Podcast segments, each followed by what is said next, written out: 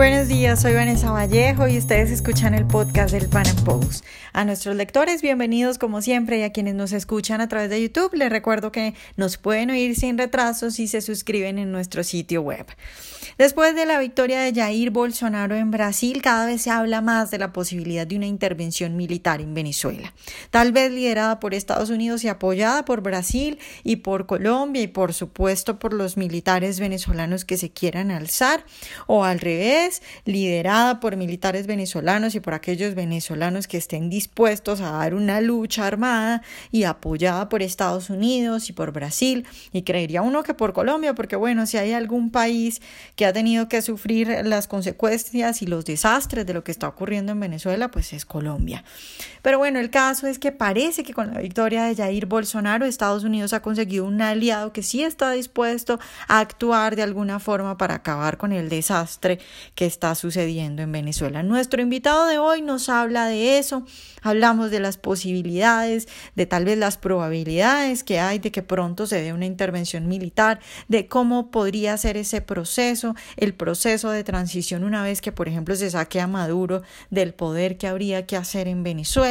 También nos cuenta nuestro invitado porque es ridículo que todavía haya gente hablando de la posibilidad de diálogo y de una vía democrática cuando lo que hay en Venezuela es una narcodictadura y cuando a diario mueren niños y mueren personas y se dañan vidas y, bueno, la cuestión es de tiempo, es de tiempo porque no le puedes decir a la gente que se está muriendo de hambre que esperen a ver si ocurre un milagro. Nuestro invitado nos habla hoy de esto.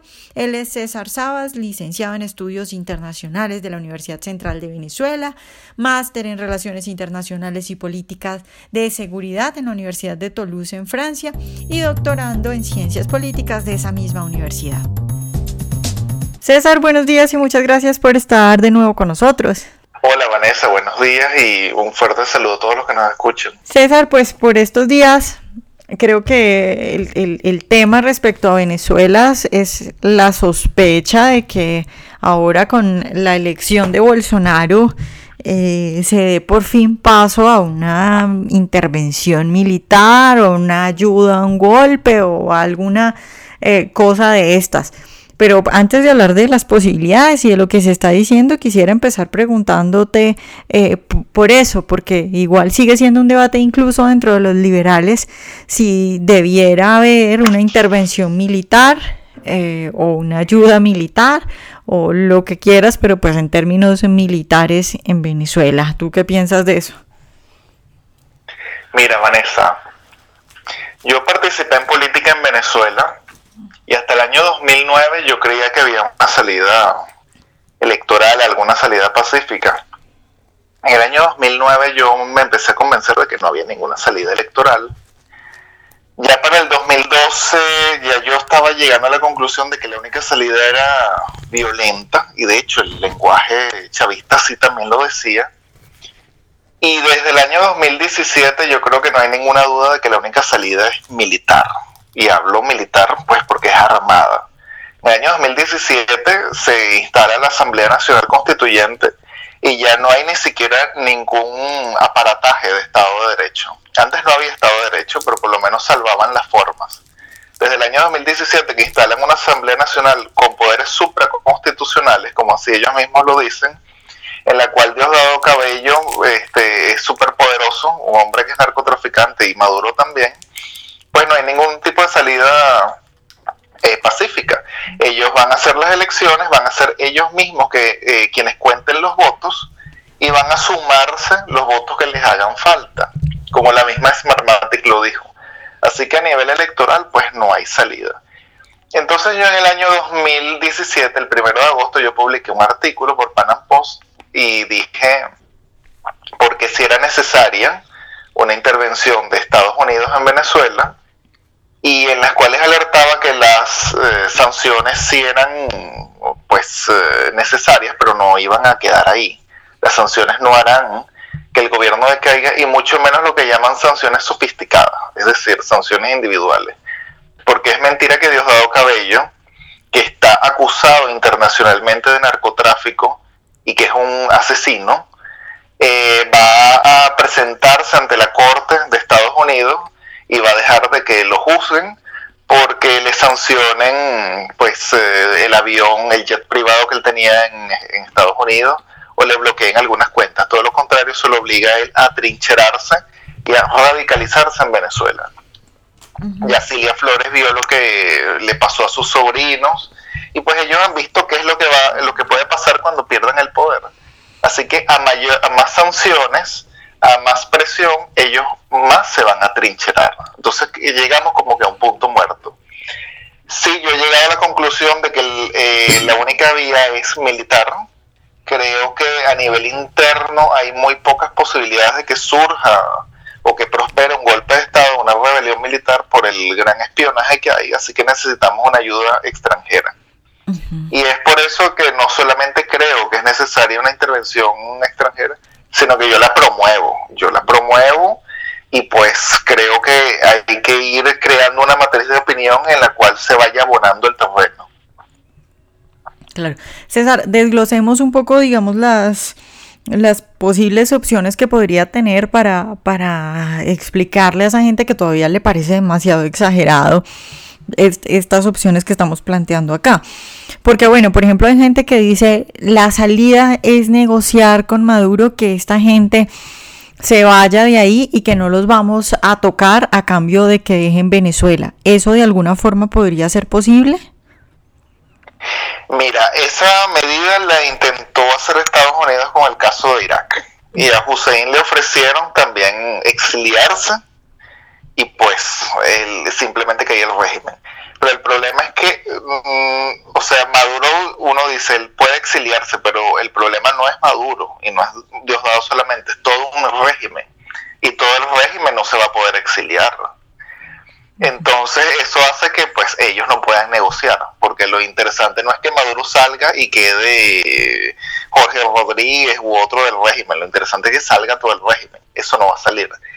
Segundo, hay un problema que es que cuando tú has vendido drogas, de hecho has creado un narcoestado y has asesinado gente, esos son crímenes que no prescriben.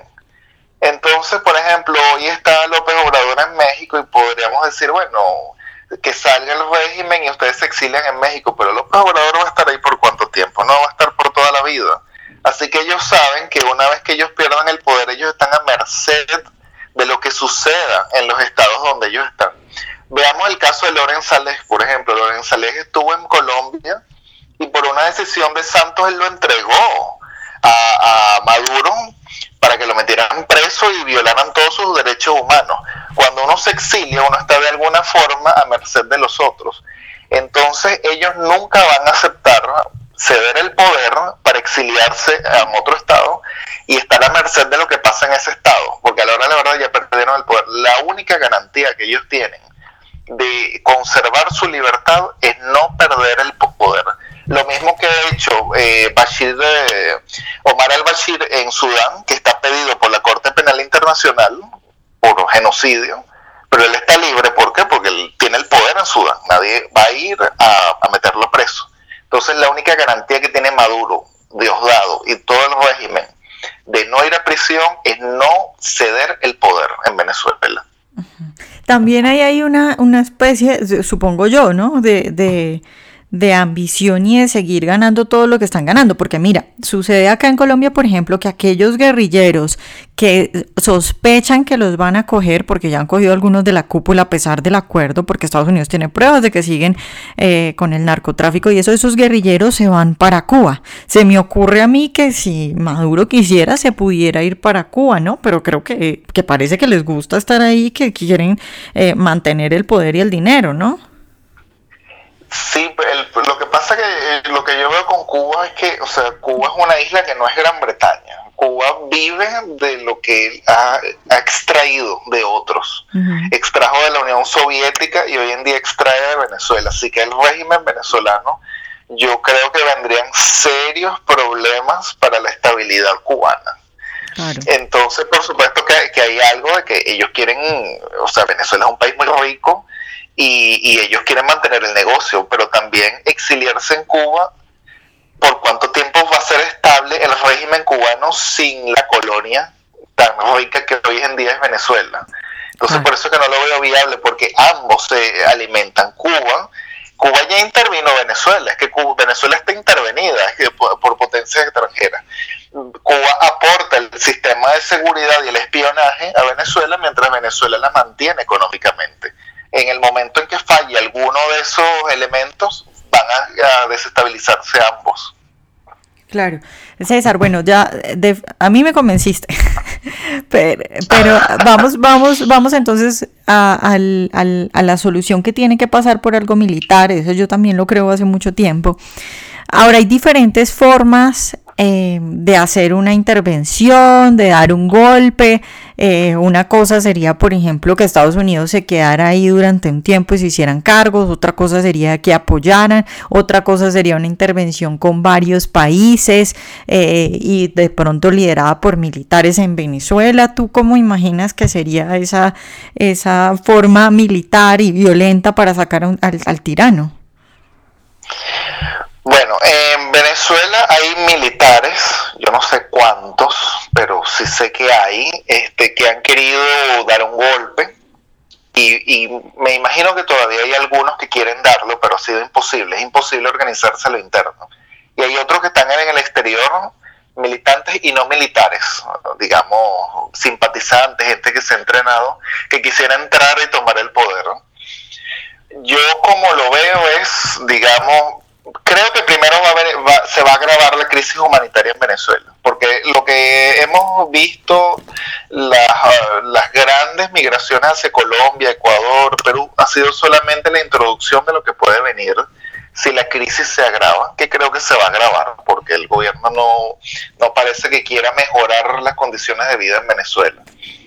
Entonces, cuando eso se agrave, el continente va a tener que tomar una decisión no van a poder de, verdad cerrar las puertas a, a, 3 millones de venezolanos que van a huir, o inclusive hasta podrían ser más. La única solución va a ser la intervención. Yo creo que ahora con Brasil en manos de Bolsonaro, tenemos a Trump en Estados Unidos, habrá que esperar a ver qué pasa en las elecciones de medio término en la semana que viene. Yo espero que ganen las fuerzas que tienen una postura más frontal en contra de las tiranías, no solamente en Venezuela, sino a nivel mundial.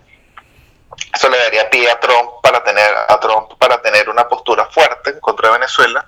Y por supuesto que tenemos Colombia, que a pesar de que pues han habido declaraciones un poco tibias de la Cancillería colombiana, no olvidemos que los estados se mueven en base a su interés nacional y yo no sé hasta qué punto a Colombia le interese más estar bien con algunos académicos progresistas que defender su interés nacional, que es, bueno, impedir que, Colombia no va a poder hacerse cargo de 3, 4 millones de venezolanos más. Entonces van a necesitar soluciones más radicales. Hay algo muy importante que yo quiero dejar claro. Muchas veces se toma en cuenta el ejemplo de la invasión a Irak y sí, fue un, un caso problemático. Pero yo creo que una invasión a Venezuela sería más bien el ejemplo que hubo con Japón o con Alemania. porque Estados Unidos también intervino en Japón en Alemania y también impuso un modelo y allá sí fue exitoso. Porque son sociedades más homogéneas y más pacificadas. En Irak hay un problema sectario y étnico, que lo hay lo ha habido por siempre y lo hay hoy en día. En Venezuela no tenemos ese problema sectario. En Venezuela cuando caiga el gobierno no nos vamos a dividir en chiitas y sunitas y no vamos a estar poniendo bombas en los distintos en las distintas urbanizaciones. Eh, en Venezuela antes del chavismo pues habían incluso dos partidos y bueno ganaba un partido y el otro reconocía y más nada. Nuestro problema viene desde desde la intervención del castrocomunismo, el castrochavismo entonces yo creo que va a ser un problema mucho más fácil. Yo creo que una vez que haya, digamos, alguna disposición de intervenir, una, una postura más fuerte, eh, van a haber militares venezolanos que van a alzarse, vamos a ver muchos en el extranjero que nos vamos a aglutinar para acompañar esa intervención y ser los que en un futuro tomemos el poder y creo que muchos dentro del chavismo no van a combatir, porque han sido muy valientes para combatir a jóvenes desarmados, porque eso es lo que se ha visto, jóvenes desarmados, muy valientes pero desarmados, pero no van a ser valientes para combatir ni contra el ejército de Estados Unidos, ni el de Brasil, ni de Colombia, ni de ningún ejército, porque ya se ha visto. Entonces creo que la intervención será mucho más tranquila y mucho más económica que lo que se pinta. Venezuela no es Irak, y mucho menos Irán. Claro, César, pero digamos ahí están, por ejemplo, los colectivos, están todos estos grupos de matones, eh, toda la gente, tú lo decías ahora, no solo, digamos, la cúpula Maduro, Diosdado y los que conocemos desde acá, desde afuera, sino todos los que están ahí detrás. Eh, y no sería, o a ver, tú me dices qué piensas, pero a mí se me hace que no sería tan fácil como sacamos a estos 10 y que están arriba y, y, ya, porque entonces luego todos estos delincuentes que se dedican a, a matar y que esa es su profesión, y que no quieren ver expropiados un negocio, ¿no crees que ahí tiene que haber por lo menos un periodo, digamos, yo no sé si eso se pueda llamar dictadura, creo que no, yo no lo llamaría así, pero sí de mano dura y ese periodo en el que se limpia y se mete a toda esa gente a la cárcel y, y, se, se, ponen militares en las calles, porque pues, ¿cómo haces tú para limpiar de todos esos delincuentes? Ese proceso creo que, que sería importante pensarlo cómo podría ser, ¿no? Pues es que evidentemente eh, no viene el modelo suizo para Venezuela, inmediatamente la caída del chavismo. Yo, yo quiero Suiza, pero para Suiza necesitamos primero suizos. Tienes toda la razón. Creo que el tema de los colectivos va a ser un problema más interno de nosotros. Este, esta gente que pues tiene armas, eh, pero no tiene ninguna preparación militar y pues poco a poco, a medida de que nosotros eh, en una Venezuela post-chavista reconstruyamos las fuerzas de seguridad, ellos van a ir siendo desplazados y, y pues sacados de circulación. Más problemas si yo veo, y pues por información que tengo con la presencia del ELN en el sur del país, en, el, en lo que llamamos el campo minero, que son guerrilleros que pues tienen una muy buena preparación militar y que si están armados y que por eso necesitaremos la presencia este, y la ayuda internacional. Yo incluso he ideado que en una Venezuela post-chavista, en las primeras, de las primeras medidas puede ser contratar los servicios de empresas de seguridad privada que ya operan en el Medio Oriente, como Blackwaters, por ejemplo, que nos ayuden a tomar, digamos, las instalaciones en el campo minero, en, en zonas, eh, digamos, estratégicas de Venezuela, en la medida en que vamos depurando las Fuerzas Armadas, vamos depurando las policías, por ejemplo, la Policía Nacional, que es un, un cuerpo petrolero que construyó el gobierno en base, en su gran mayoría, a gente que tenía antecedentes penales, y fue construido específicamente con gente que tenía antecedentes penales. ¿Eso quién lo hizo? ¿Chávez? Eso lo hizo Chávez, exactamente. Y es por eso que hemos visto las, digamos, las imágenes de brutalidad en la represión hacia los estudiantes, porque gente que disfruta destruirle la vida a otro. Eh, y para prueba, bueno, incluso han, detenido a policías nacionales, el mismo gobierno, a policías nacionales que participaron en operaciones de extorsión y secuestro. Bueno, eso es una policía que prácticamente en sus 99%, y cuidado si no en el 100%, que tiene que ir para afuera.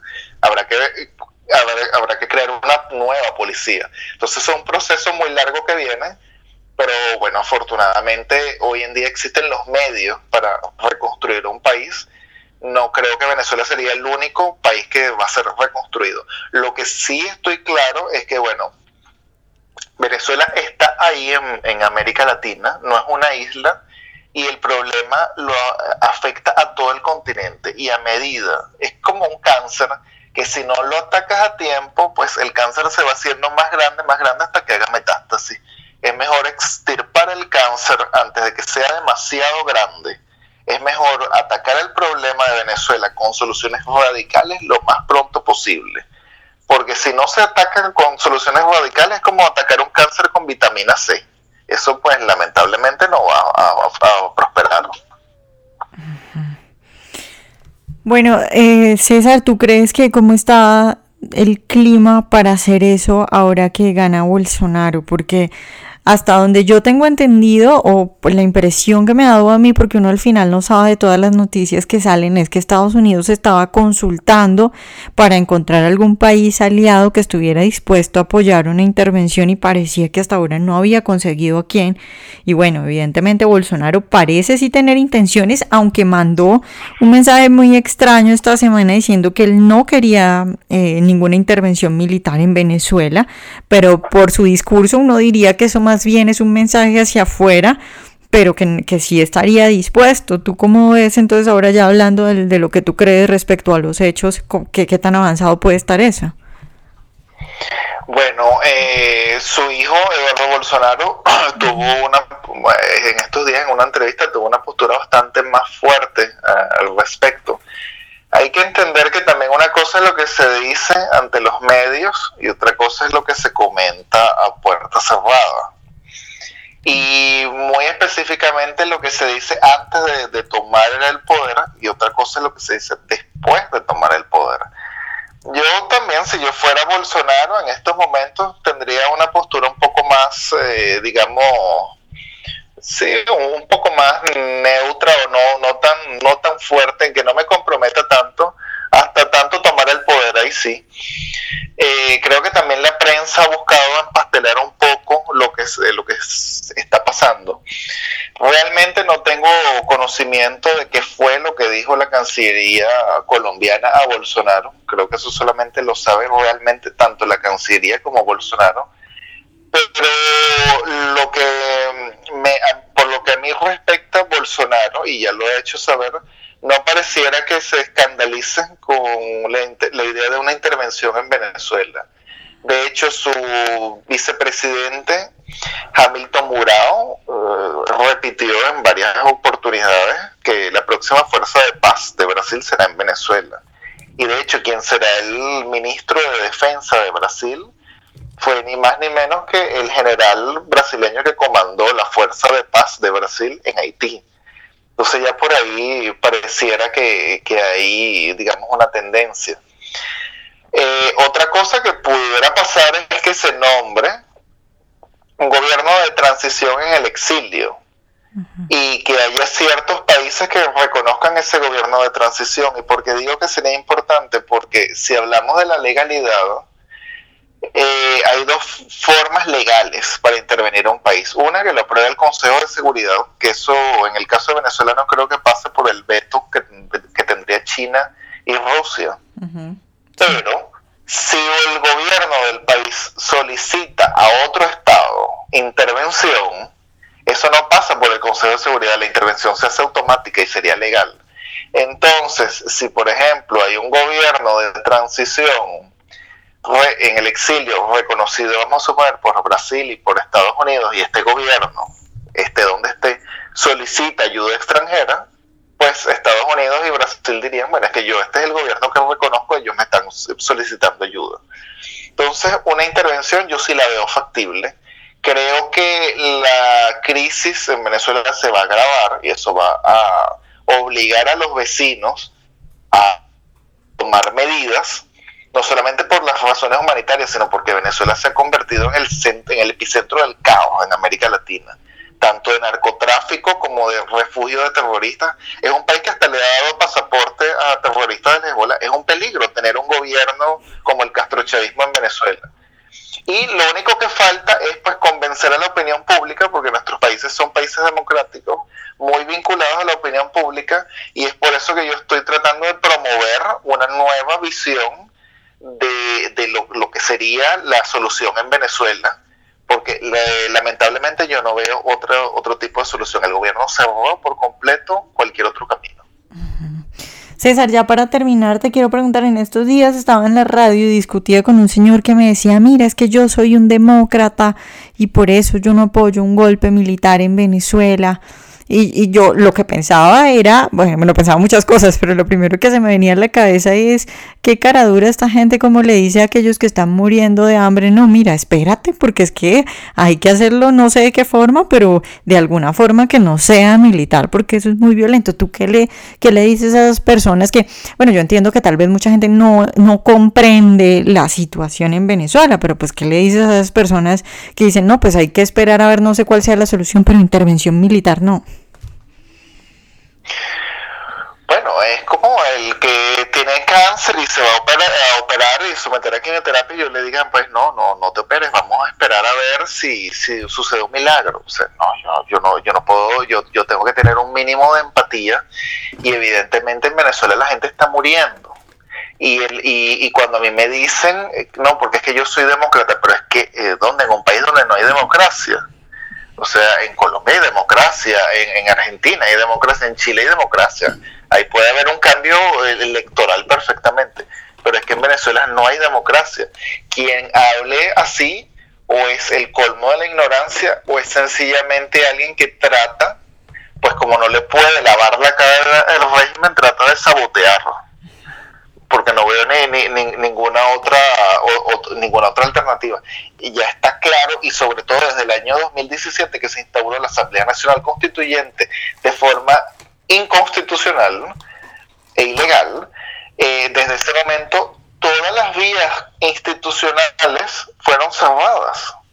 Es decir, hay un órgano que no lo eligió el pueblo venezolano, que eh, tiene poderes supraconstitucionales. La Asamblea Nacional Constituyente pudiera mañana, si quisiera, aprobar la pena de muerte y aplicársela a quien quisiera. Y eso no pasa por ninguna ley ni por ninguna institución la, la, Fiscalía General de Venezuela fue destituida de un día para otro y fue intervenida como, como ellos quisieron en el año 2017.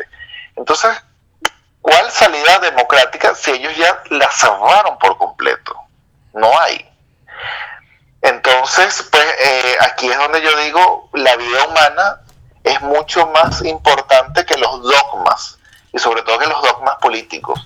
Y lo que yo llegué a la conclusión es que mucha gente se ampara en dogmas políticos para tratar de salvar una situación que en realidad es insalvable.